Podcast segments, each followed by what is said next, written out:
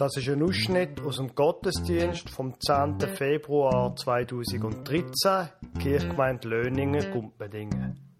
Sie hören die Lesung aus Apostelgeschichte 9, 1 bis 19 und die Predigt vom Pfarrer Lukas Huber über Lukas 18, Vers 31 bis 43.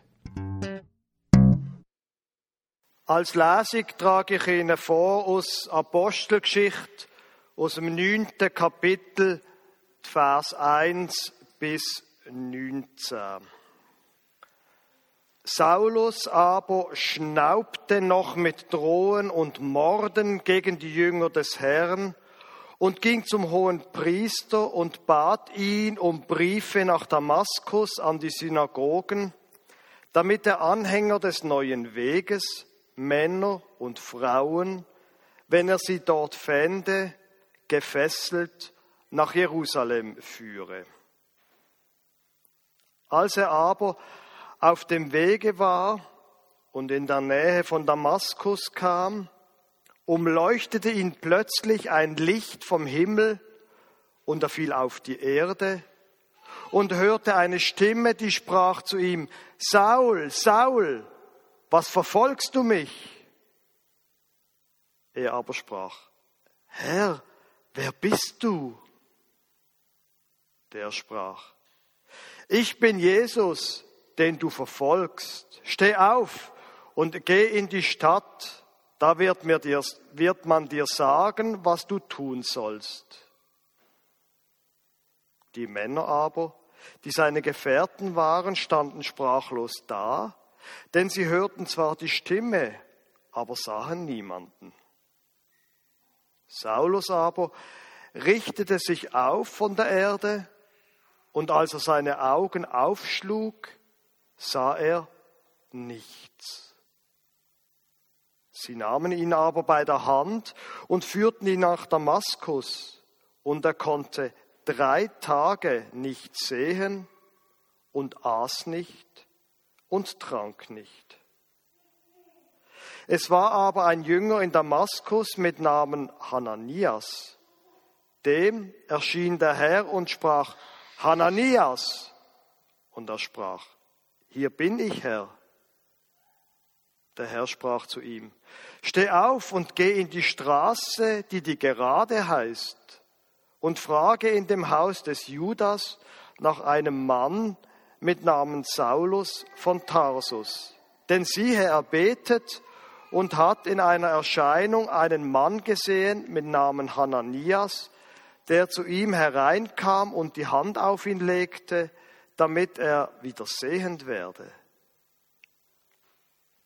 Hananias aber antwortete, Herr, ich habe von vielen gehört über diesen Mann, wie viel Böses er deinen Heiligen in Jerusalem angetan hat. Und hier hat er Vollmacht von den hohen Priestern, alle gefangen zu nehmen, die deinen Namen anrufen.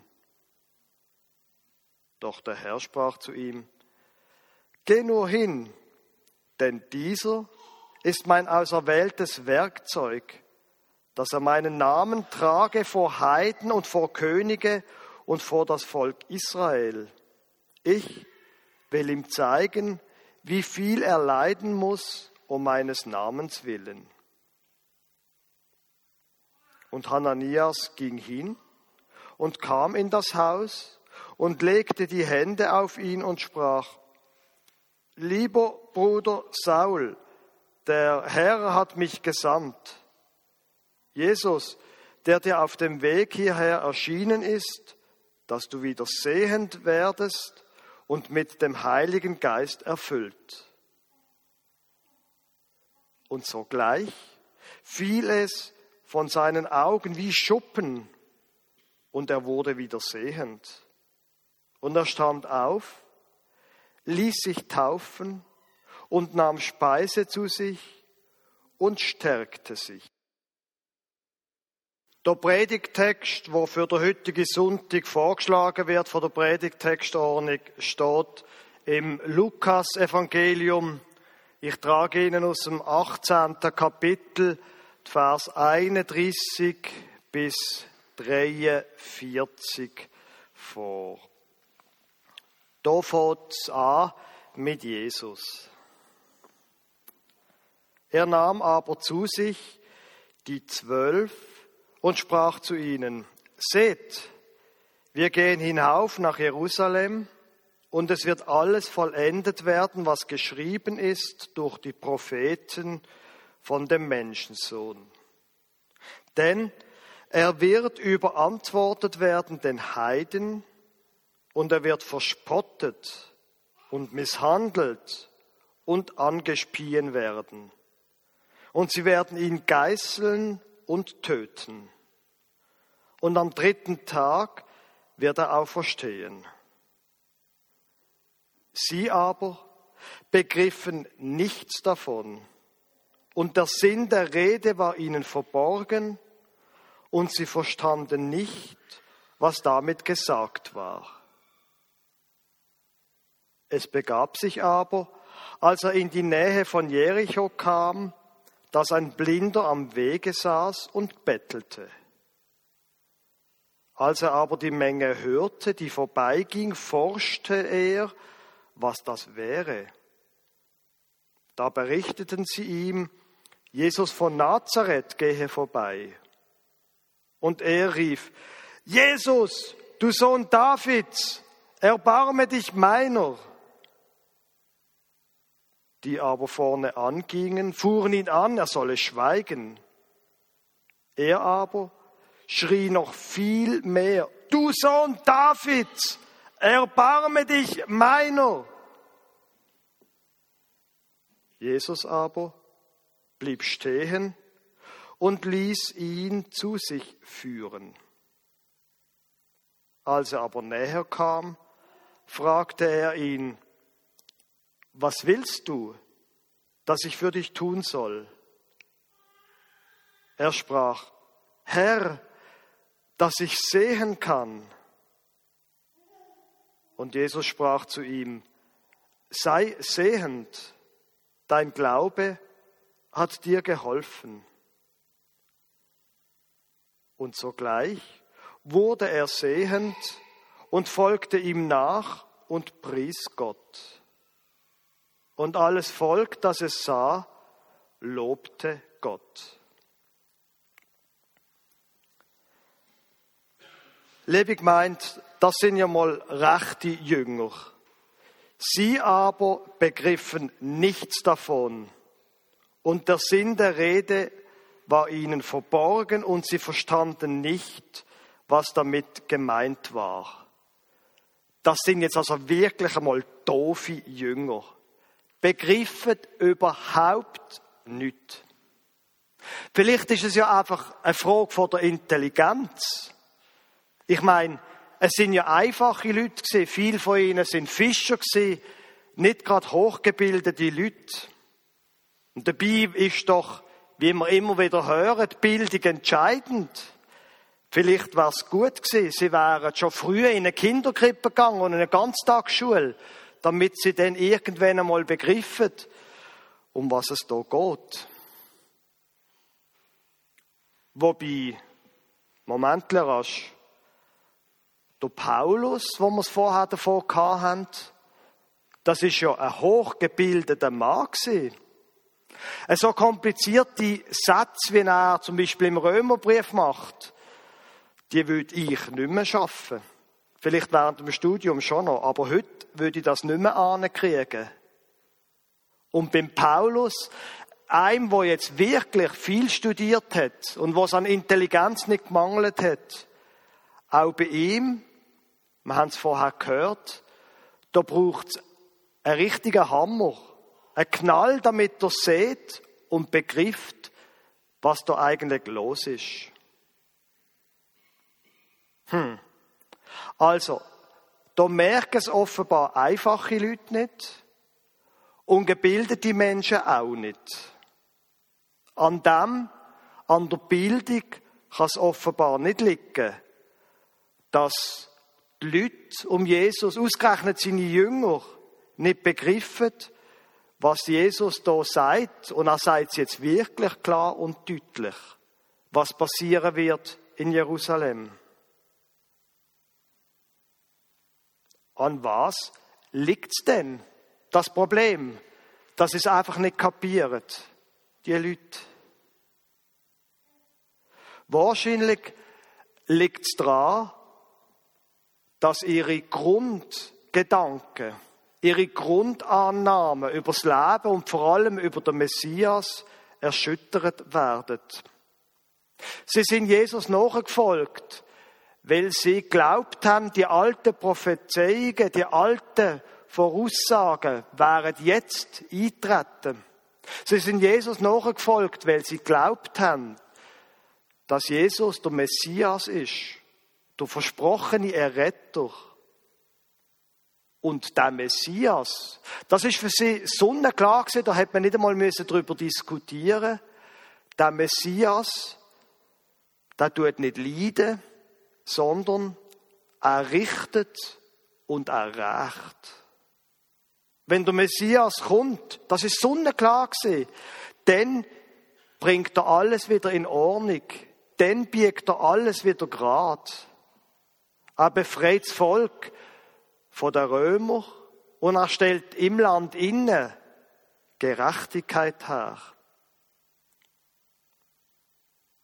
Für uns heutige Menschen, uns heutige Menschen geht es manchmal ganz gleich. Menschen haben manchmal so fixe Ideen. Zum Beispiel, wenn es doch einen Gott gibt, dann gibt's doch ganz sicher kein Leiden. Also wenn es Leiden gibt, dann kann es doch auch kein Gott geben.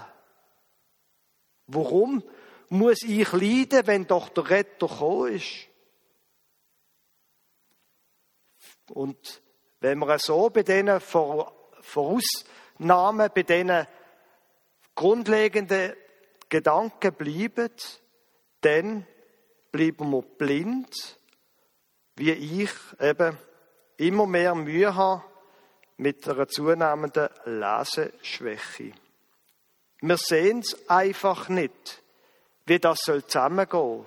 Damals, wie das soll zusammengehen von dem Messias und dem Leiden, wo ihm angekündigt ist, und heute für viele Menschen, wie das soll zusammengehen mit ihrem eigenen Leiden und Gott. Wir sehen es einfach nicht, wie es soll zusammengehen. Und oft genug, da sind wir nicht nur blind für das, was Gott uns sagen will. Oft sind wir auch blind für Menschen um uns herum und für Situationen. Wir haben fixe Vorstellungen, wie andere Menschen sein müssen Und dann kapiert man gar nicht, was da geht. Was weiß ich, meine Frau erzählt etwas und ich kapiere überhaupt nicht, von was sie redet. Ich weiß nicht, ob Ihnen das auch schon gegangen ist. Einmal mir ist das schon passiert. Oder meine Tochter malt auf einen Teppich mit wasserfestem Filzstift. Und in meinem Ärger merke ich nicht, sie hat für mich ein Bild malen, um mir eine Freude zu machen. Manchmal sehen wir es einfach nicht was andere Menschen machen und wir, sind wie blind. Wenn der Lukas, der Autor vom Lukas-Evangelium, und das ist der gleiche Autor, der auch die Apostelgeschichte geschrieben hat, da wo wir vorher gehört haben, von der Umkehr von Paulus. Wenn der Lukas also die Geschichte erzählt, dann hat er nicht nur der Messias und die Jünger im Blick, sondern dann geht es ihm auch um die Gemeinde und es geht ihm um uns. Und er hat, glaube ich, wie eine Art zwei Fragen, die er mit dem, wo wir es heute davon haben, wird beantworten. Die erste Frage, warum sind die Leute so doof? Er schildert ganz offen das Unverständnis der Jünger. Und eben, es ist keine Frage von der Intelligenz. Es ist etwas anderes. Und die zweite Frage vom Lukas ist, wie kommt man zum Glauben? Drum hat er die Geschichte vom Blinden direkt an die Geschichte angelehnt und hinter dran gesetzt an die Geschichte, wo Jesus sagt, was in Jerusalem passiert. Die anderen Evangelisten nennen da Blinde, Blinde der Bartimäus. Und indem er das so in einem dramaturgischen, in einer dramaturgischen Linie hintereinander bringt, damit wird er uns etwas sagen. Er tut drei Begriffe miteinander verbinden, wo ihm wichtig sind. Glaube, Begriffe und Seh. Sogleich heißt es am Schluss von der Geschichte von dem Blinden, sogleich wurde er sehend und folgte ihm nach und pries Gott. Und alles Volk, das es sah, lobte Gott. Interessant ist die Reihenfolge, wo Lukas hier die Geschichte einordnet. Wir haben ja immer den Eindruck, zuerst begrifft man es und dann glaubt man. Aber der Lukas tut es genau den anderen Weg umbüscheln. Und auch Jesus hat das immer gesagt. Nicht das Begriffen lässt Glauben, sondern das Glauben lässt Begriffen. Nein, nochmal anders müsste man eigentlich sagen. Glaube heißt Seewelle. Und das wiederum hat zur Folge, dass man begrifft. Der christliche Glaube ist keine rationale Angelegenheit. Der Glaube ist nichts, wo man den Kopf müsste abgeben das, wie das Leute gibt, die das sagen, man muss den Kopf abgeben, wenn man zum Beispiel eine Kirche betritt. Der Glaube braucht viel Nachdenken. Aber Glaube spielt sich nicht im Kopf ab und ist nicht eine reine Frage von den Gedanken. Es braucht viel Nachdenken über Gott und wie das alles zusammenpasst mit dem eigenen Leben. Aber Christlicher Glaube ist keine Philosophie. Der Glaube ist eine Frage von meiner Existenz, nicht von meinem Nachdenken. Der Glaube ist eine existenzielle Frage. Wer bin ich und was gilt in meinem Leben? Der Paulus zum Beispiel kommt nicht durchs Nachdenken zum Glauben, sondern durch eine existenzielle Umwälzung in seinem Leben. Wenn wir jetzt Lukas Evangelium ernst nehmen und so wie es Lukas angeordnet hat, dann muss man es vielleicht nochmal anders formulieren. Nicht nur, dass man nicht durchs Nachdenken zum Glauben kommt, sondern zum Glauben kommt man durchs Schreien. Durchs Schreien, durchs Umbrüllen. Und durch das, dass man sich nicht lässt abbringen, um Hilfe zu bitten. Glaube ist nichts, wo einem in den Schoß fällt. Der Blinde, der ist nicht geheilt worden, weil er einmal freundlich die Hand aufgehoben hat sondern weil er unbedingt etwas hat wollen und sich nicht hat abbringen davon. Zum Glauben muss man nicht studiert sein. Im Lukas ist das wichtig. Man kommt nicht durch intellektuelle Firlefanz zum Glauben, sondern durch das, dass man existenzielle Bitten hat. In der berndeutschen Bibel, da wird der Satz, wo Jesus dem Blinden stellt, wo er dann kommt, wird er so übersetzt. Da sagt Jesus zu dem Blinden, was willst du von mir? Es so einfach. Was willst du von mir? Und die einfache Antwort von dem Blinden, dass ich sehen kann. Wenn also der Lukas die Geschichten so anordnet, dann sagt er gewissermaßen, wir können uns entscheiden zwischen den Jüngern, die nichts kapiert haben, obwohl sie mit Jesus mitgegangen sind, und dem Blinden, wo es eben gesehen hat, wo es begriffen hat. Wir können uns entscheiden zwischen den Jüngern und dem Blinden und wir müssen uns entscheiden. Bei dem Blinden, da geht es um alles, um seine ganze Existenz. Und er lässt sich nicht davon abbringen, zu Jesus zu schreien. Bei uns geht es auch um alles. Es langt uns nicht, wenn wir irgendwelche philosophischen Gedanken machen. Es geht um unser Leben und es geht um alles. Und darum geht es auch um Jesus. Der Glaube, der macht die Augen auf für die Sache von Gott, aber auch für unser Leben. Und dann ändert sich das Leben. Im Bartimäus sein Leben ist auf den Kopf gestellt worden. Und wenn wir glauben, dann wird sich auch unser Leben verändern. Vielleicht nicht auf einmal so dramatisch wie bei dem Blinden oder wie beim Paulus, aber es wird sich ändern. Sachen kommen in Ordnung. Wir können auf unserem Weg gehen ohne einen Blindenstock oder anders.